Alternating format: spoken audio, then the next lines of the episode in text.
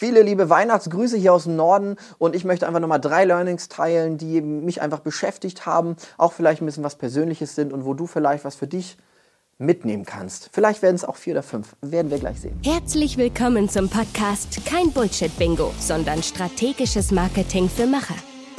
Der Podcast vom Künstlerkartell und deinem Host und Branding-Experten Jan-Christoph Elle. So, also, ich hoffe erstmal, du hast sehr, sehr schöne Feiertage und äh, genieß die Zeit einfach mit deiner Familie.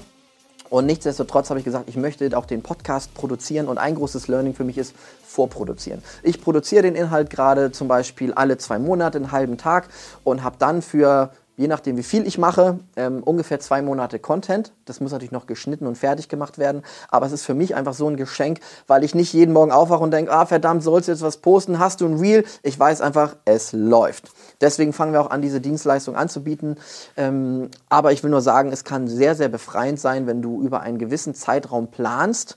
Du kannst ja immer noch was umschieben, wenn ein anderes spontanes Event ist, was, was du teilen willst. Aber es ist einfach so befreiend, wenn du weißt, äh, Social Media Content, check, vielleicht mal noch ein paar Stories, aber prinzipiell läuft das Ganze.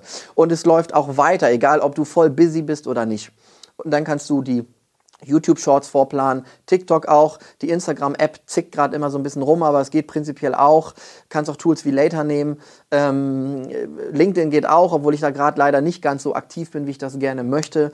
Aber ähm, ja, das befreit unheimlich, wenn du weißt, ich bin busy und der Content geht raus.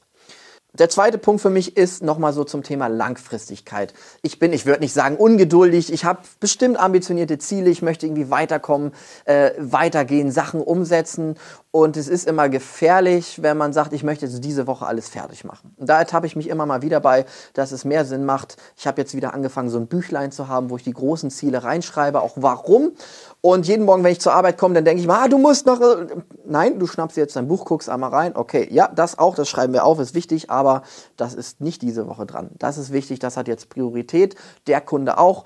Und so weiß ich einfach, ich kann bleib einfach dran, greif nicht zu viele Ziele gleichzeitig an, aber kann die Sachen aus meinem Kopf loswerden. Das ist ähm, super einfach, habe ich auch früher schon mal gemacht, in der letzten Zeit nicht. Hat mir aber sehr geholfen, gerade auch um langfristig, egal ob es gerade eine Auf- oder Runterfahrt in der Achterbahn ist, da dran zu bleiben. Ja? Das dritte Learning für mich ist, dass es mega geil mit einem Team ist, dass es aber auch einfach neue Sachen braucht. Also neue Skills von mir, neue Tools, andere Art von Kommunikation, vielleicht Wissenstransfer, auch gar nicht auch wenn die Leute das wissen, trotzdem der Transfer, was ist eigentlich gewünscht, was stelle ich mir vor. Ähm, so, und dann ist es natürlich eine super Erleichterung, weil andere Leute dir helfen und dir einfach Arbeit abnehmen. Und dieser Step ist aber auch ganz schön anstrengend, muss ich sagen. Ähm, einfach weil am Anfang mehr zu tun ist und dann kann auch viel Arbeit abgenommen werden. Ähm, und das war für mich einfach äh, neu, super spannend. Ich bin immer noch voll da drin und kann das auch nur jedem empfehlen, mit äh, Freelancern oder Angestellten zu arbeiten. Aber dieser, ich glaube, der erste Step mit den ersten Leuten ist nochmal am spannendsten. Und ähm, ja, da werde ich mal bald berichten, was sich so bei uns im Team alles tut. Kontakte und Goldstandards. Dazu möchte ich noch mal was sagen. Das ist so mein größtes Learning, sind erst noch mal die Kontakte und Coachings sind sehr, sehr wertvoll, weil du Wissen von anders, anderen bekommst.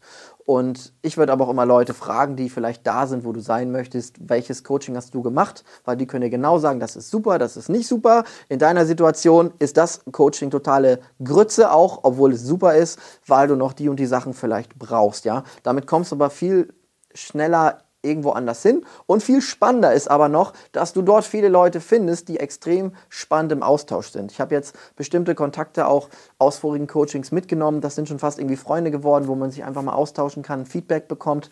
Und das ist was anderes, Leuten, die ähnlich wie du unterwegs sind, auch wenn sie woanders sitzen, ein Feedback zu bekommen, als irgendjemand aus deiner Stadt, der vielleicht gar nicht in den Kreisen, in den Ausmaßen, Ambitionen oder Ziele hat. Also sehr, sehr spannend, sich mit denen einfach auszutauschen. Ja?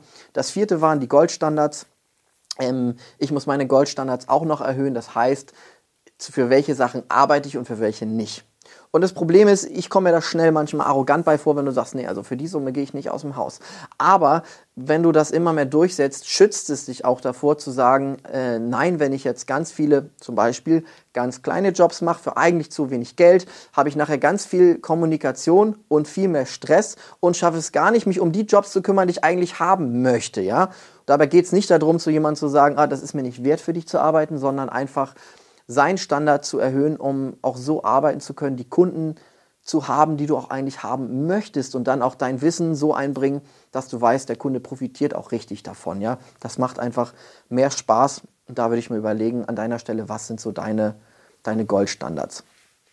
Der fünfte Punkt ist, ist wahrscheinlich auch sehr offensichtlich. Ähm, du musst dir auch einfach überlegen, was kannst du ähm, aufhalsen und was nicht. Ich habe natürlich die letzten Jahre wieder sehr, sehr viel gemacht und irgendwann äh, hast du dann Rückenschmerzen, wenn du nicht genug Sport machst und so weiter.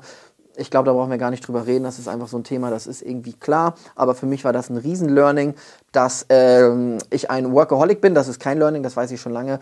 Aber dass man dann auch schauen muss, wann ist, wann ist Schluss, wann nimmst du vielleicht irgendwie eine Pause für dich raus, weil du kannst zwar sehr lange ganz viel leisten, aber irgendwann ist dann auch Schluss. Genau. Und äh, da passe ich jetzt besser auf mich auf, äh, bin da sehr stolz drauf. Freue mich mega aufs nächste Jahr, wo ich äh, jetzt schon viele Ziele habe. Da werden wir richtig Gas geben. Und ähm, bin auch gespannt, ob wir uns da kennenlernen und vielleicht miteinander zusammenarbeiten. Aber jetzt erstmal schöne Feiertage, schalte ab, genieß die Familie hoffentlich und dann bis bald in der nächsten Folge oder Video. Danke fürs Zuhören und viel Spaß und Erfolg beim Umsetzen. Abonnier gerne diesen Podcast, wenn er dir gefallen hat und geh gerne auf unsere Homepage vom Künstlerkartell und lade dir unsere Guides für dein Personal Brand Fotoshooting runter oder den Guide für die 6-Schritte-Formel für conversionstarke Videos herunter. Bis zum nächsten Mal.